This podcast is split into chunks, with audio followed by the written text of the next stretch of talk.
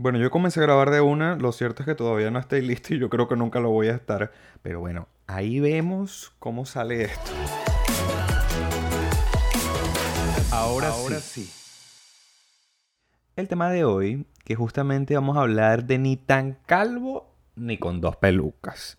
O sea, ni tan calvo voy a quedar yo quebrado, que no voy a cobrar absolutamente nada por lo que hago, ni con dos pelucas que te voy a cobrar dos mil dólares por un loguito. Bueno, un loguito. Ahí vamos a. Ahí hay una discusión bien. Bien profunda, pero vamos a comenzar.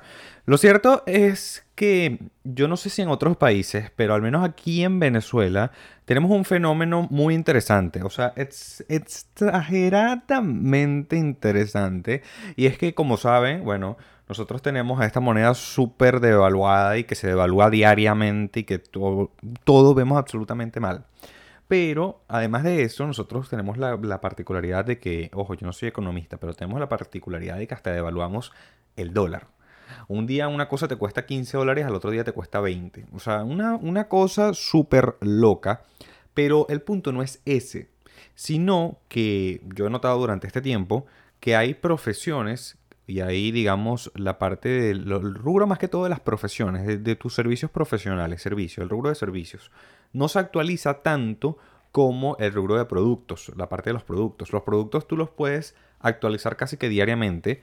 Eh, un día tiene un precio de 15 dólares, al otro día tiene un precio de 25, pero los servicios, al menos profesionales, que si los servicios de abogados, los servicios de diseñadores gráficos, community managers, etcétera, más que todo ligados a la industria creativa, no se actualizan tanto y las personas están menos prestos, digámoslo así, así para que, para que se escuche bonito, no están, este, digamos, eso, o sea, prestados a pagar, no, no, quieren pagar lo que vale eso cuando tenemos un aumento de productos. Se lo pongo así.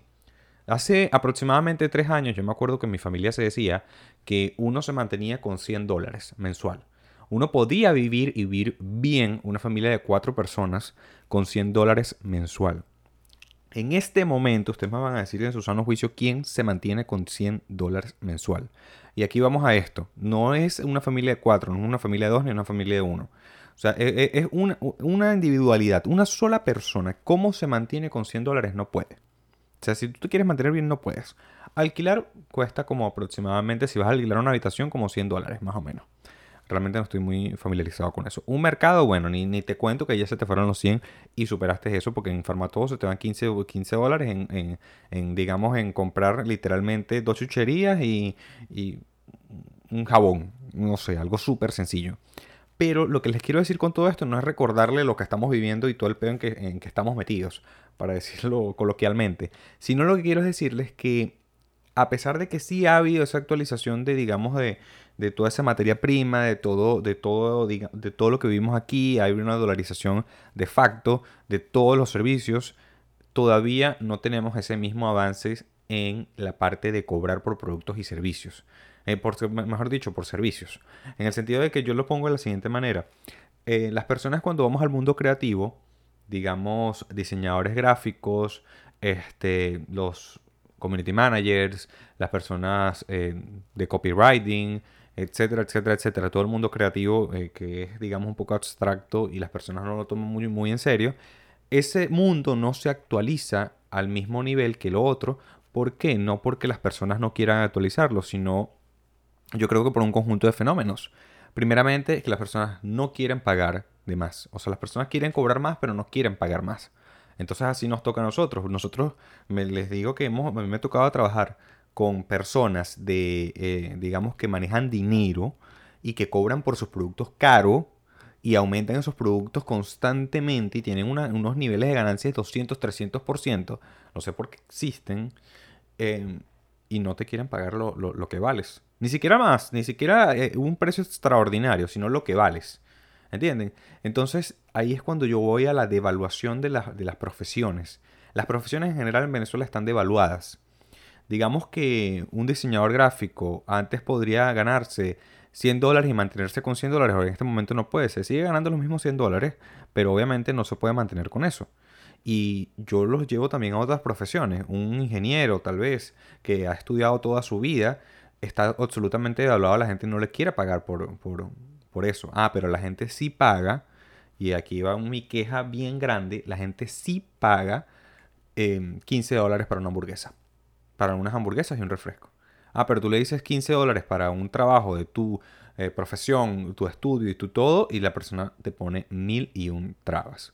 Ah, pero te gasta 30 dólares en una caja de cervezas. Pero te pone trabas para pagarte 30 dólares en un servicio que le va a beneficiar.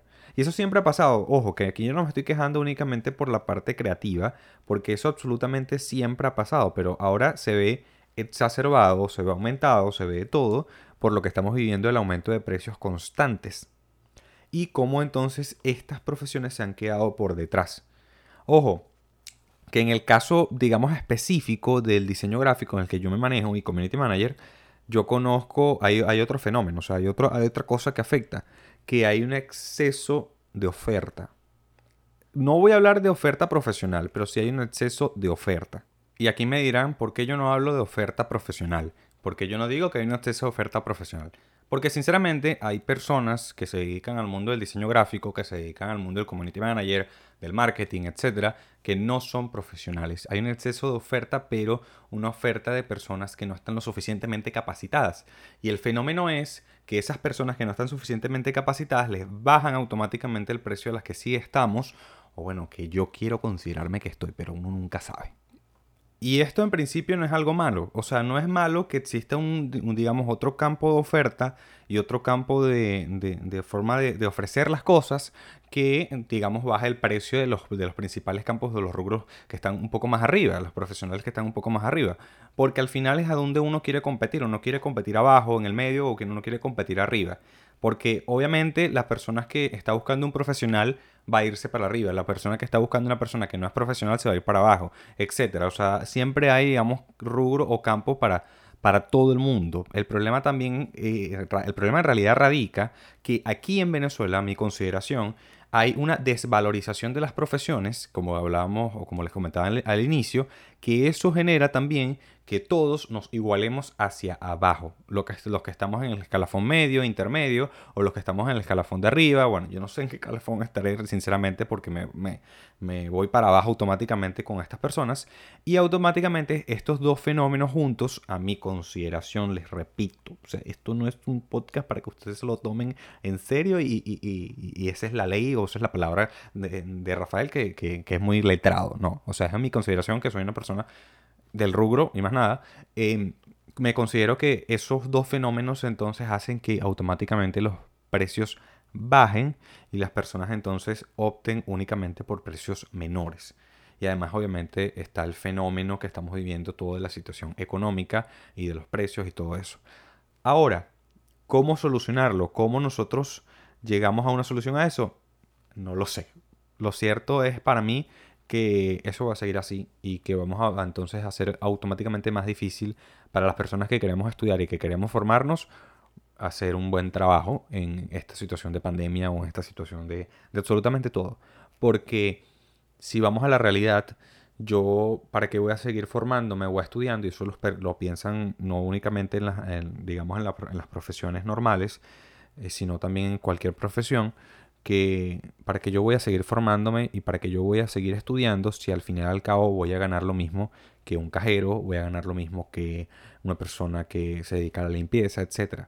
O sea, no es por desmeritar ese trabajo porque tiene su mérito, sino es hablar en serio de el valor de las cosas y cómo nosotros respetar el valor de las cosas y el valor de las personas que tienen la, valentía de formarse en esta situación de crisis.